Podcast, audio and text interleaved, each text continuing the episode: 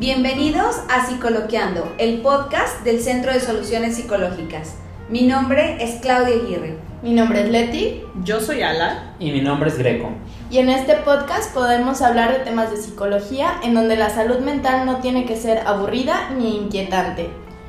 Puedes coincidir con nosotros o diferir en temas. Pero el punto es generar nuevas ideas y crecer.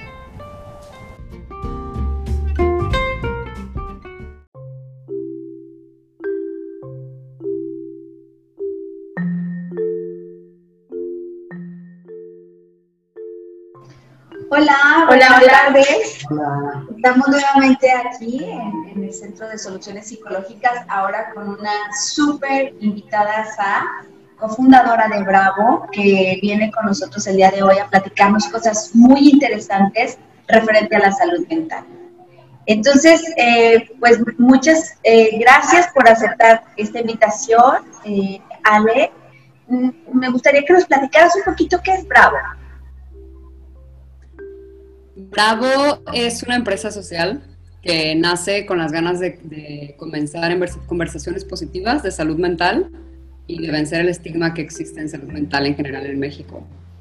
Eh, está conformada por un equipo multidisciplinario, o sea, en realidad somos dos psicólogas y todos los demás son de diferentes eh, profesiones, pero lo que sí nos une como equipo son las ganas de, que la gente empiece a hablar de salud mental desde, desde normalizar el tema, desde normalizar que todos tenemos salud mental eh, y de también empujar a la gente a pedir ayuda a tiempo. Entonces, eso, esto es como resumiría lo que es Bravo. ¿Y por qué Bravo? ¿Cómo es que surgió el nombre de Bravo?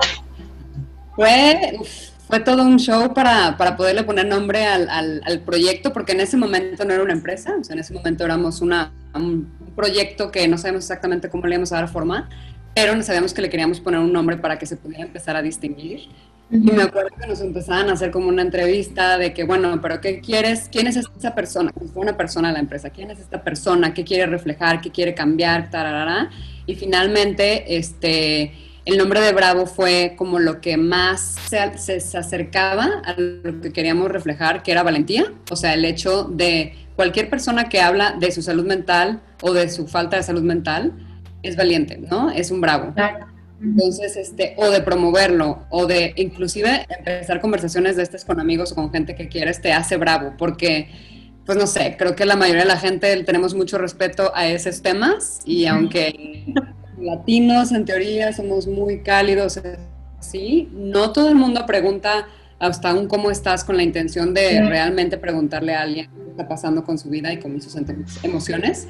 Entonces, todo lo que engloba el hecho de ser bravo es pues eso, ¿no? Que se necesita eh, tener, ir contracorriente, porque como que ya estamos en, un, en México sobre todo como en, una normalidad de eso es un tema que se habla abajo de la mesa, existe todavía muchísimo, muchísima ignorancia. Este, entonces, yo recuerdo que hasta cuando íbamos comenzando, algunas personas, unos consultores nos dijeron, no usen la palabra salud mental, hablen de bienestar, hablen de wellness. Y yo dije, no, no, no, no, o sea, justamente desde ahí empieza el problema, que queremos como ponerle, no sé, ese, ese concepto, ¿no? Cuando en realidad... y, ahí te voy a interrumpir porque entonces vamos partiendo de ceros. ¿Qué es la salud mental? Salud mental es un estado de bienestar que te garantiza poderte relacionar mejor eh, en el trabajo, en tus relaciones, en tu sociedad eh, y también tener como mejores herramientas para poder afrontar las dificultades que toda la vida en, el contexto real nos puede traer. Ese es un estado de salud mental. No necesariamente es la ausencia de una enfermedad. Que eso es, creo que es uno de los problemas que de, de, pues de la ignorancia que existe en este tema, que dices, bueno, no tengo una un diagnóstico, una depresión, una ansiedad, entonces estoy sano mentalmente y no necesariamente. Que en realidad es como lo mismo que la salud física, ¿no? porque el hecho de que no tengas diabetes o no tengas cáncer no significa que estás sano. Para estar sano físicamente tienes que estar haciendo cosas diariamente, tu sueño, tus alimentos, el ejercicio, eh, etcétera, para poder estar sano físico. Es lo mismo con la salud física, la salud mental, perdón. Entonces, empecé a distinguir desde ahí que, no necesariamente es el no estar enfermo. ¿Con qué retos se, se, enfrentaron? Porque justamente dices, Ale, que cuando empezaron con el proyecto era, no hables de salud mental, ponle otra palabra, pero esta estigmatización de lo mental, salud mental, generaba como mucho tabú, ¿no? ¿Cómo fue que poco a poco empezaron a meterlo? Por ejemplo, veíamos un poco de su página que hablaban sobre esta mente fit, ¿no?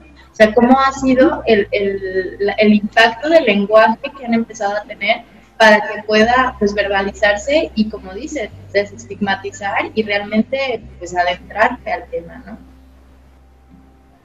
Los retos al principio fueron esto, ¿no? O sea, como que brincaba un poquito el tema y, por ejemplo, si nos acercábamos a una escuela o una institución de educación de menores era como, híjole, es que es un tema muy, muy delicado. O sea, como que sí querían, pero porque sabían y nos decían, es que sí estamos viendo mucho problema, pero tenemos que ver los papás, como que inmediatamente su respuesta era un poquito alerta, como de no sé si queremos escarbar en ese tema, ¿no?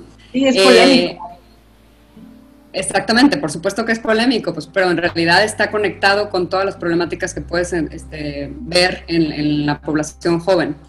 Y después, empresas, en empresas no había como que tanta sensibilidad a que era necesario estar volteando a ver esto, cuando en realidad ya te estaban saliendo artículos donde decían en el 2020, año en el que ya estamos, la depresión y ajá, la depresión va a ser la principal causa de discapacidad en México.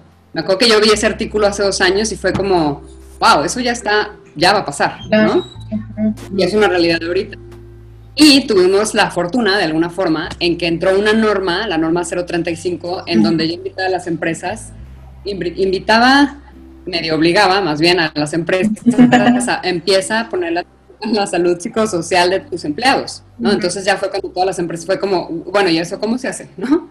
Entonces, eran como retos, pero que al final de cuentas, de alguna forma, creo que hasta el contexto, bueno, y luego viene pandemia, el contexto empezó como a empujar a que tenemos que voltear a ver eso, quieran o no quieran, y, llamarlo como se debe de llamar. Entonces, creo que mucho de lo que caracteriza a Bravo es como hablar de estos temas sin mucho, o sea, muy aterrizado, como con un lenguaje más casual para que la gente también empiece a, platicarlo como platica de, de cualquier cosa en la mesa, con su familia, con sus amigos, y que no sea algo como con vergüenza, que no tengan ni culpa ni vergüenza detrás de esas conversaciones. Eso creo que es... O sea, lo, que, lo que tú estás queriendo hacer con esta participación en, en, Bravo es que eh, la población normal podamos hablar de tengo estas características, estoy sintiendo tal cosa, y así como cuando digo me está picando el hombro, voy a ir, voy a buscar un doctor para que me, me atienda a esta situación, porque esto está bien sentirlo, esto está raro y tengo, no tengo por qué acostumbrarme a tener estos síntomas, entonces voy con un especialista.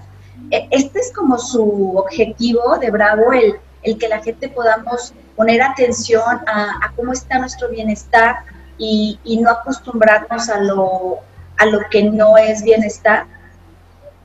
Exactamente, la, la intención es que la gente aprenda a darse cuenta que lo que siente, lo que piensa, también es normal, ¿no? O sea, hasta tenemos, tuvimos una campaña que se llama, que fue Está ok, no estar ok, que fue también hasta el normalizar eh, ser vulnerables y que no tiene nada que ver con debilidad, para que también supiéramos como no pasa nada si tenemos un día malo y no pasa nada si lo comunicamos a nuestra gente, o sea, eso ayuda muchísimo.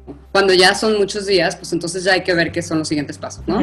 Pero como empezar a no sé, siento que estamos como en un chip de eh, tienes que estar al tiro siempre, a tus, a tus compañeros de trabajo tienes que verte siempre entero, si eres líder de un, de un, equipo, bueno, por supuesto, jamás verte débil. Y toda esta presión social que existe como tienes que ser una guerrera o un guerrero, ¿no? Entonces, eh, y creo que de pronto me tocaba mucho escuchar como el de que, no sé, yo tengo un papá que nunca lo vi llorando, o sea, siempre súper, súper eh, fuerte, como resiliente, y yo de que no necesariamente eso tiene que ver con, con fuerza, ¿no? O sea, a lo mejor ni siquiera tenía la sensibilidad o la apertura de hablar de esos días difíciles, esos momentos difíciles. Tienes estadísticas en tu página donde dices que los líderes y los empresarios tienen un 70% más de posibilidades de padecer un trastorno mental, ¿cierto? Los emprendedores, exactamente. Los emprendedores. Los, los emprendedores, pues por el hecho de vivir navegando en la incertidumbre, o sea, no es lo mismo llegar a trabajar en una empresa donde tienes un horario, donde tienes un sueldo, donde tienes unos objetivos muy claros y listo, ¿no? Y ya te vas y pues sí, puede que tengas un jefe que a lo mejor no es muy fácil trabajar con él, pero al final de cuentas puedes predecir qué va a pasar. Cuando trabajas como emprendedor, nunca, se acaba- nunca jamás se acaba el trabajo, nunca sabes qué va a pasar la siguiente semana. Me los vas a empezar a poner mal, todos están Es, es la risa nerviosa, Ale. Justamente estás así dando en el clavo, en el punto. Naturalmente no estamos diseñados para vivir así como a la expectativa todo el tiempo. Se vuelve un proceso estresante. Así como se puede hacer muy disfrutar, o sea, realmente lo puedes disfrutar muchísimo, también tienes que tener mucho más herramientas para Sí. poder sobrellevarlo y navegar en el emprendedurismo eh, y mantenerte en el mejor estado de bienestar, ¿no? Entonces, este, pues principalmente es eso, o sea, realmente que la gente empiece a hablarlo. El hablarlo ya hace que lo normalicen, ¿no? Entonces se acaban las etiquetas, se acaba la culpa, se acaba el miedo. Y principalmente el obstáculo más grande que es decir, no pasa nada si pido ayuda. Si pides ayuda, reduces mucho las posibilidades, por ejemplo, el- la tasa de índice de suicidio en México es ridícula, o sea, en jóvenes. Es de- son números, y, y de eso que creo que muchos, no, no estoy segura que estén ahí registrados, pues porque culturalmente también es un asunto el suicidio. Este, pero creo que se pueden ahorrar muchos problemas hasta a nivel social cuando se empieza a ver el uno, ¿no? Es que está pasando dentro de nosotros. Entonces, este, los primeros síntomas empiezan a aparecer antes de los 18, de los 18 años, ¿no? Entonces, si los jóvenes empezaran a decir, oye, me está pasando esto, me está pasando esto, tal vez debería hablar con la psicóloga de la escuela, o tal vez debería decirle a mis papás que me está pasando esto, o veo un amigo que lo noto con esto y esto y esto, me voy a acercar y preguntarle cómo está, nos ahorraríamos todo lo que sigue después, ¿no? Este, creo que también ahí en la página está este dato de que el- al mexicano le toma hasta 14 años pedir ayuda. Wow. 14 años. 14 años con un dolor de muela insoportable, sobrelle- sobreviviendo, o sea, en modo supervivencia totalmente. Sí, justamente como, como el dolor, ¿no? O esa molestia no es física, uno no lo relaciona como tal, ¿no? O sea, socialmente, lo relaciona a pedir ayuda, a, a, a tratarlo, ¿no? Exacto, exacto. Y desafortunadamente pues terminan tratándolo con pues con las formas que con los recursos que tienen, ¿no? Y que muchas veces pues abuso de sustancias o conductas violentas o relaciones tóxicas o, o, no sé, como todo lo, lo que ellos pueden encontrar que los salva momentáneamente y Claro. Y entonces es lo que dice, lo que dice Ala, ¿no? O sea, nosotros pensamos, ya, ya ahorita van a, van a, van a hacer sus preguntas, perdónenme.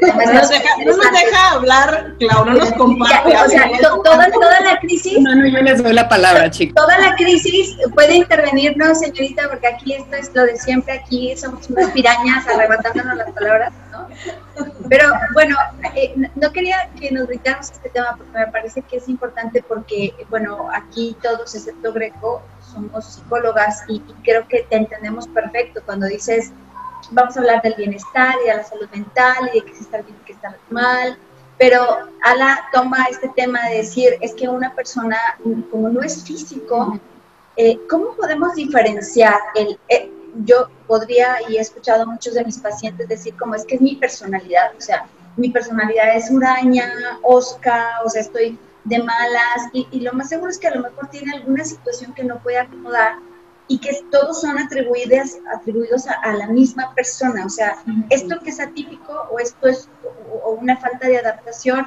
eh, pasajera, se queda ya como parte de tu personalidad y, y no lo puedes atender porque, porque es como si fuera un doble ciego. ¿Cómo, cómo las personas eh, que no están relacionadas con este tema podrían diferenciar qué es mi personalidad, qué, qué soy yo y qué es eh, un, un estado no bien de eh, salud mental?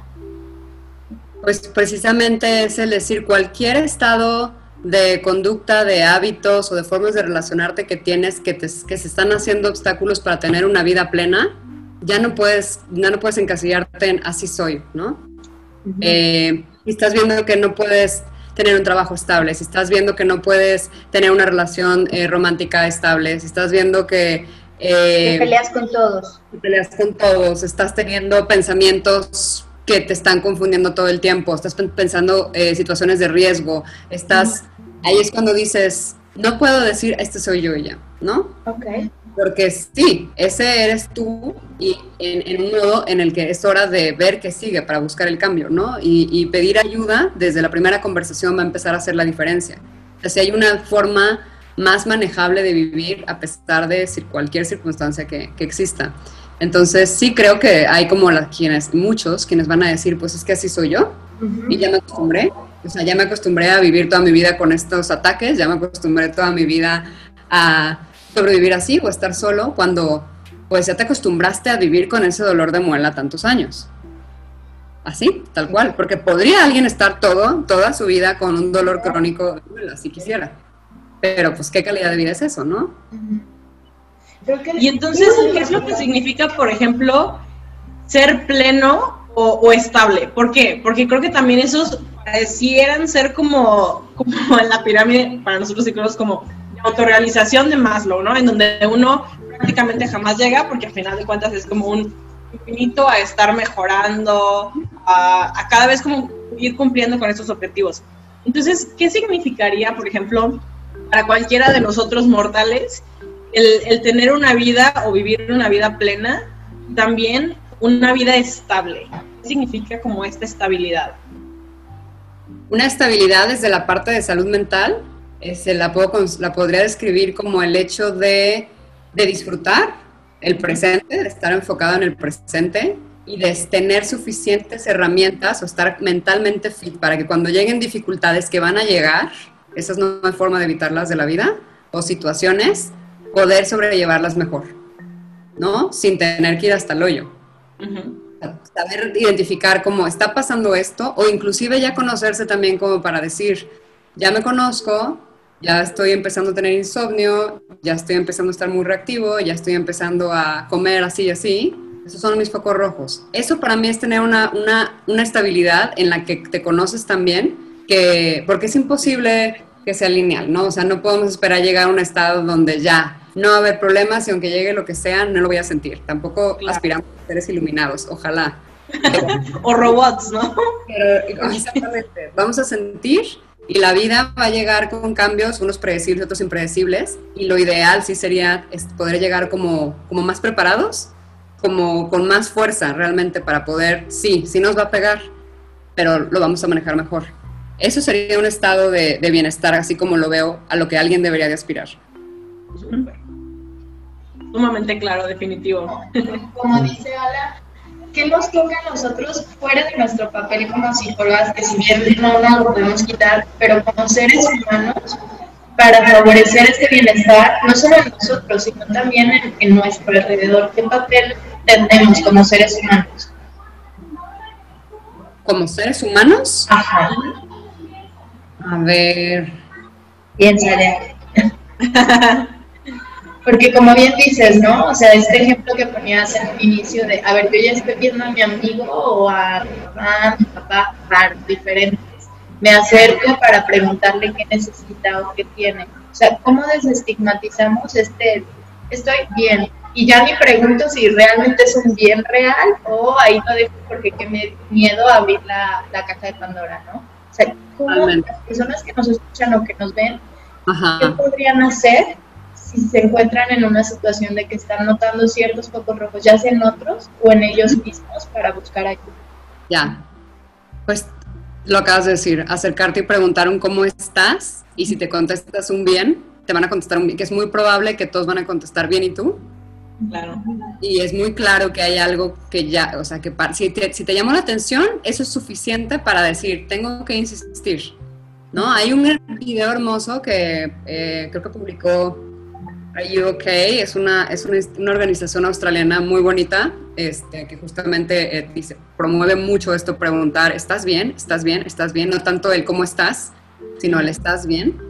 Eh, en donde dicen, si tienes un compañero de trabajo, un vecino o alguien cercano que todos los días ves que es así, así, y un día empieza a dejar algo que era muy importante hacer para esa persona, ya sea arreglarse, ya sea hacer ejercicio, ya sea nunca faltar a los eventos sociales, o algo que lo caracterizaba mucho, ya es suficiente para acercarte y decir, ¿todo bien?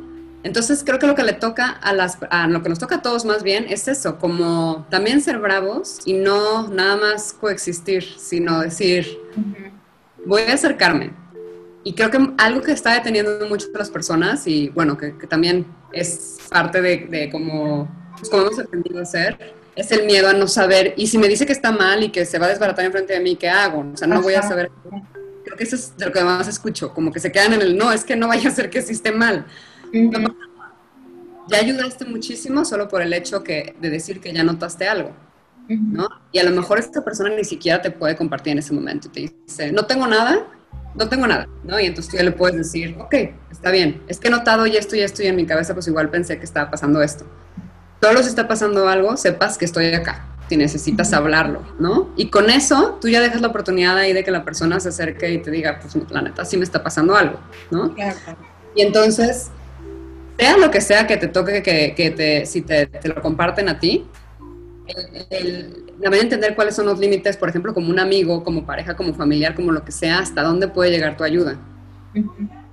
Como amigo, si ya es algo serio, decirle, yo puedo ayudarte a buscar ayuda profesional, ¿no? Claro. Yo escuché que hay fulanito, psicólogo, tarará, este, vamos googleando a ver qué encontramos, este, si quieres yo hago la llamada, o sea, es hasta ahí, no se trata ni de volverse el teléfono de emergencia, ni muchísimo menos, o sea, que también entiendan No, que... Hablar al Centro de Soluciones Psicológicas www.solsi.com.mx Fácil, en línea, tu cita, muy rápido, ¿no?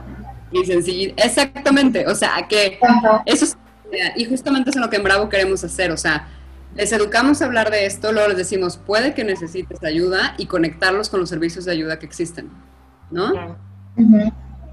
Entonces, así ya la gente no se queda nada más con el, oh, sí, sí me está pasando, ¿y ahora qué hago con esto? Claro. Oye, Ale, y bueno, no, no sé, ustedes, tú, tú has trabajado, tú estudiaste todo esto, esto, esto como muy relacionado a donde conociste esto, tengo entendido que es en Australia, ¿cierto?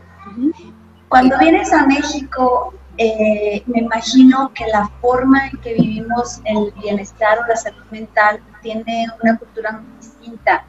Eh, yo estoy inmersa en ella y no, no, no puedo ver la diferencia que a lo mejor tú notaste, pero a mí me da la impresión que aquí en, en México le cargamos al otro la responsabilidad de mi bienestar, ¿no? O sea, si yo estoy mal como pareja, a ti te tocaba hacerme feliz. Si Sí. tú mal con, con- la relación con mi mamá, a mamá a ti te tocaba adivinarme el pensamiento y traerme esto que yo necesitaba y procurarme la felicidad y la tranquilidad. ¿Te ha tocado vivir esto, ver esto?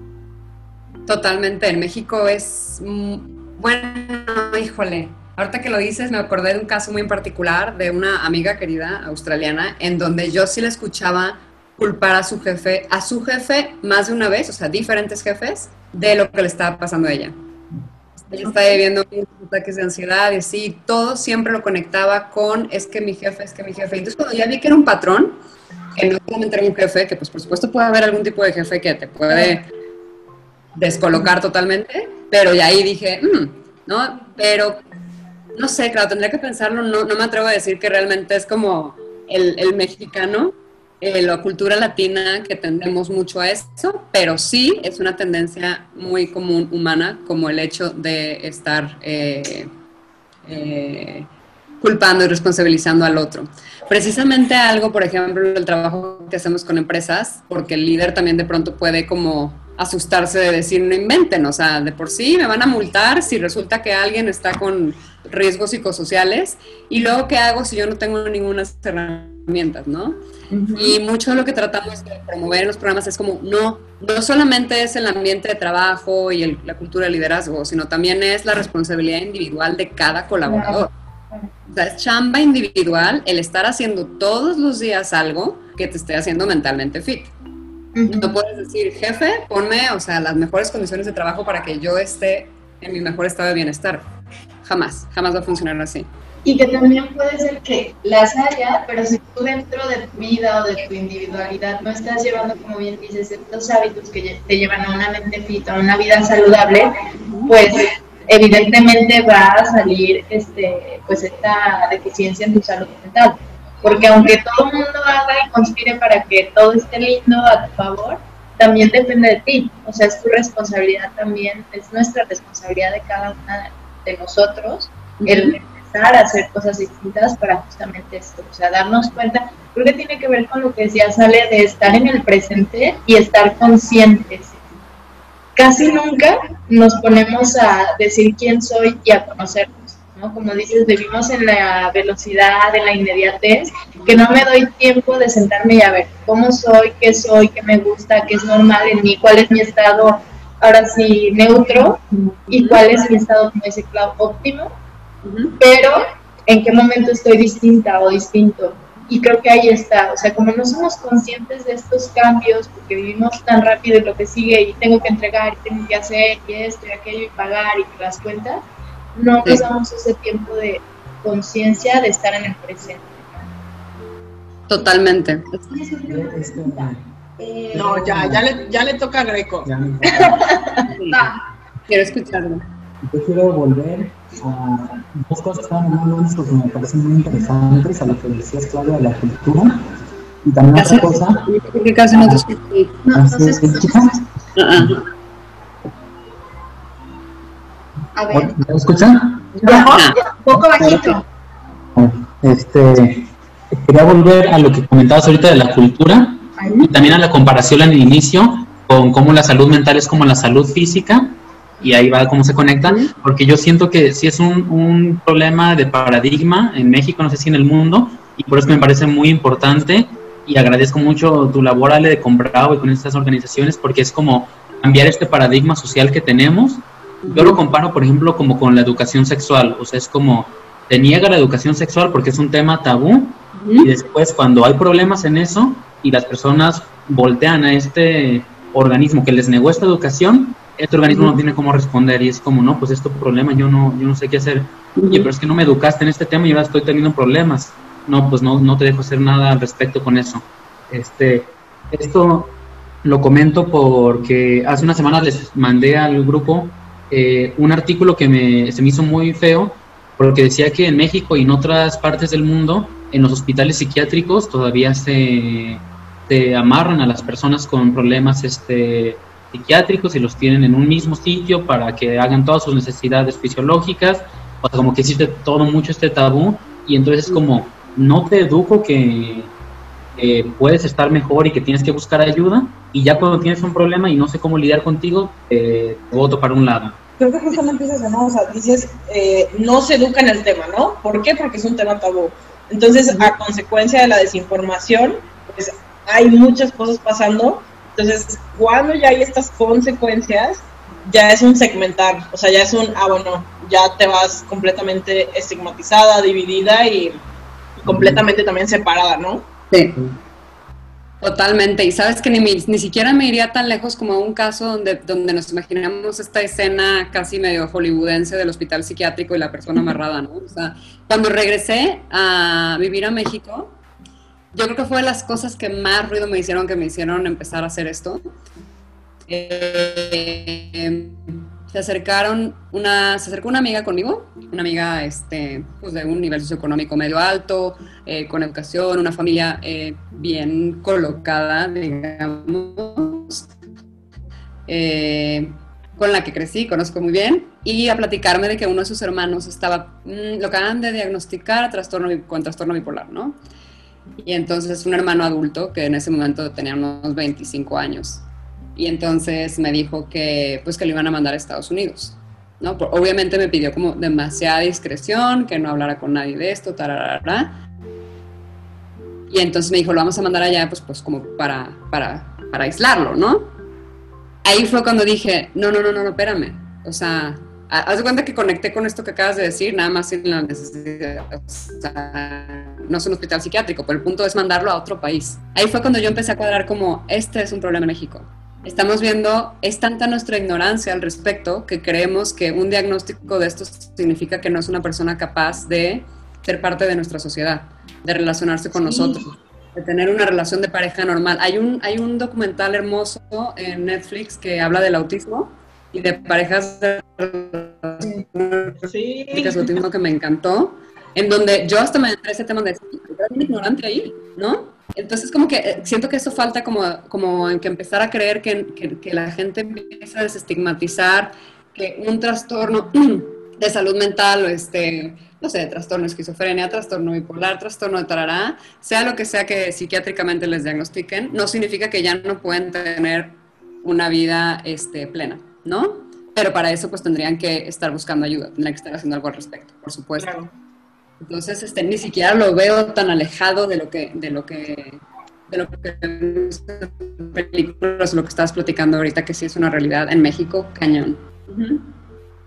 Como que nos hace falta como esta cultura de prevención, de aceptación y como aceptar la diferencia, yo creo, ¿no? O sea, así como hay de un tipo, también hay, hay, hay de, otra, de otro tipo, ¿no? Creo que otro punto importante también, Ale, o sea, agregando a esta parte de Leti, es la parte de, este, mm, ven, ya está, ya está por andar intentando hablar más alto, no, la parte de ayudar y compartir herramientas para entonces sa- saber cómo atravesar las distintas dificultades que hay, ¿no?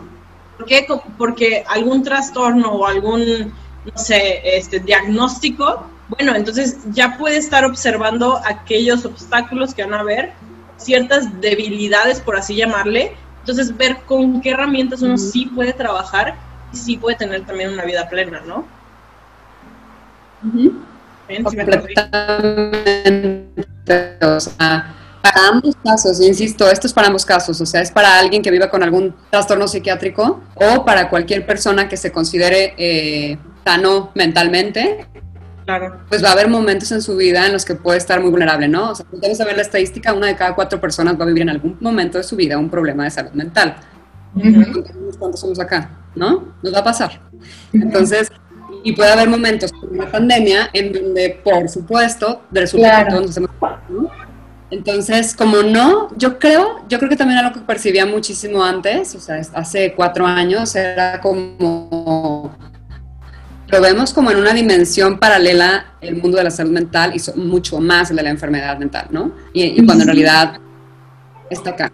Hay diferencias. o sea, a, a mí me gustaría como, como que quedara un poquito claro, quizá para nuestra audiencia, que cuando hablamos de salud mental, eh, regularmente como la asociación es eh, la enfermedad mental, ¿no? Y viéndola como la enfermedad como algo que se va a quedar ahí eh, de forma estática y es como eh, una, una lápida que te cae sobre ti. Es, tienes esta, esta enfermedad y ya no vas a hacer nada en la vida. Y como dices, bueno, hay un estigma de qué vergüenza, qué mal, ya no va a funcionar. Y esto es como regularmente se tiene asociada a la salud mental, ¿no? Como la enfermedad o la ausencia de. Y entonces hoy nos vienes a platicar, de algo súper interesante, que es como lo que puntualizaba Greco, que la salud mental es como la salud física, o sea, tiene muchas aristas, tiene muchos elementos, tiene mu- muchos como puntos eh, opuestos y saber que, eh, que podemos como transitar por diferentes etapas y que no es estática la salud mental, que depende mucho de cómo estamos conviviendo con el entorno, pero que creo que la, la, la función de Bravo es decir, eh, observa qué es lo que está pasando en tu interior, observa las reacciones que estás teniendo para adaptarte a, a tu entorno y si estás incómodo, si estás teniendo fricciones con tu entorno, si no estás funcionando bien, es momento de, que tomes responsabilidad de tu vida, de tu bienestar y que acudas con profesionales de la salud, que para todo hay respuesta, ya sea que sientas solamente una pequeña incomodidad o que tengas un trastorno, eh, que para todo hay alguna, alguna opción, pero estamos tan ocupados trabajando que nadie había hecho esta labor tan importante como lo es Bravo, de ir a decirle a la gente, hey, tienes que atender esto también, porque si no atiendes esto, regularmente en México estamos como mucho en hacer, ¿no? En trabajar nuestra atención y sí podemos hablar y decir, me va súper mal en el trabajo o me fue súper bien en el trabajo y de esto sí podemos hablarlo sin empacho, pero de cómo estoy emocionalmente, no, ¿no? Entonces, qué interesante esta labor que ustedes están haciendo que eh, culturiza a, a, a nuestra población, ¿no?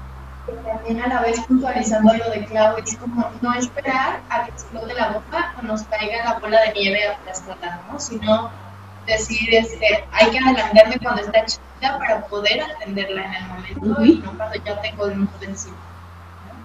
Exactamente. Totalmente, pues justamente va por ahí. Eh, creo que, que se pueden, se puede aspirar a tener una sociedad con relaciones mucho más positivas y gente con más plenitud si empezaran a ver desde adentro. O sea, eso estoy súper convencida y los cambios son muy evidentes cuando empiezas por lo, por lo que, pues por lo que en teoría más control deberíamos de tener, ¿no? Eh, Creo que porque creo que este, nos falta poquito tiempo por como eh, una, una parte que he notado es que de pronto podemos ser muy permisivos a tener experiencias negativas, ¿no? O sea, como ser, a normalizar el estar en una relación tóxica, a normalizar el tener emociones eh, displacenteras, displacenteras, ¿no? No implacenteras, displacenteras, el tener este un, espacio de trabajo, como un ambiente de trabajo tóxico que me está haciendo muchísimo daño, como todo esto, ¿no? Que dices, pues bueno, esto es lo que toca o así es. Y en realidad nada, debería de quedarse así. O sea, no, nadie debería de quedarse en una situación, en un estado físico, inclusive también físico, mental o relacional, en donde no la está pasando bien. Tendrían que hacer siempre algo buscando ese estado de bienestar, de plenitud, de de equilibrio. Entonces, creo que desde ahí también empieza mucho hacia dónde queremos llevar a, a, la gente a pensar por allá. Es cierto. Híjoles, vale. Pues no sé si quieran decir algo del otro lado del, centro. No, pues creo que podríamos terminar como en los otros capítulos diciendo lo que cada quien se quiera de este... No se escuchan. ¿Me escuchan? ¡Ya! Sí, los escuchamos. Aunque cada quien se lleva de este episodio. Como siempre cerramos. ¿Sí? Como siempre cerramos hablando de aquello que con lo que nos quedamos. Ok. Rápido. Bueno, yo, eh, eh, que, que la ausencia de enfermedad no es lo mismo que bienestar, que tenemos que eh, merecemos vivir bien, bonito y que tenemos que estar reflexivos.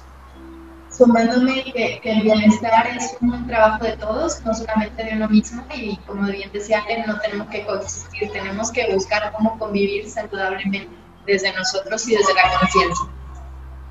Yo me quedo con quitarnos el miedo de aquellas veces en donde hay algo que no es lo normal, es decir, que como decías tú, Ale, ¿no? O sea, esa parte de, bueno, ya no estoy haciendo algo que normalmente hacía. Entonces, darnos ese miedo, acercarnos y preguntar. Muchas veces pensamos que no tenemos las herramientas para ayudar, pero creo que el solo hecho de estar ahí, de escuchar o de abrir la puerta para que ellos puedan entrar y ayudar a, no sé, en el proceso a buscar a una persona especializada en el tema, creo que es algo que definitivamente salva vidas y no solamente en cuanto a la vida, sino también al, bienestar de cada uno, ¿no? Yo creo que con lo que yo me quedaría sería con la invitación a, conocerse uno mismo y a, este, a saber en qué momento una situación ya está saliendo de control, porque una cosa es tener un mal día y otra cosa ya es algo que puede estar afectando tu, tu salud mental. Bueno, pues les tengo una primicia. Para toda aquella persona que venga de Bravo, que diga, escuché este podcast y, me, movió, les vamos a ofrecer un 50% de descuento en su consulta inicial. Tiene que decir que vengo recomendada de Bravo. Como apoyo en sinergia a tu labor está nuestro centro, que en cierta esquina estamos también promoviendo la salud Muchísimas gracias, Ale, por estar con nosotros, regalarnos tu tiempo y regalarnos este esfuerzo que estás haciendo a la comunidad eh, mis respetos para tu trabajo. Muchísimas gracias grande y síganos en redes sociales, tienen cosas padrísimas. Gracias. Gracias. gracias. gracias. Chao.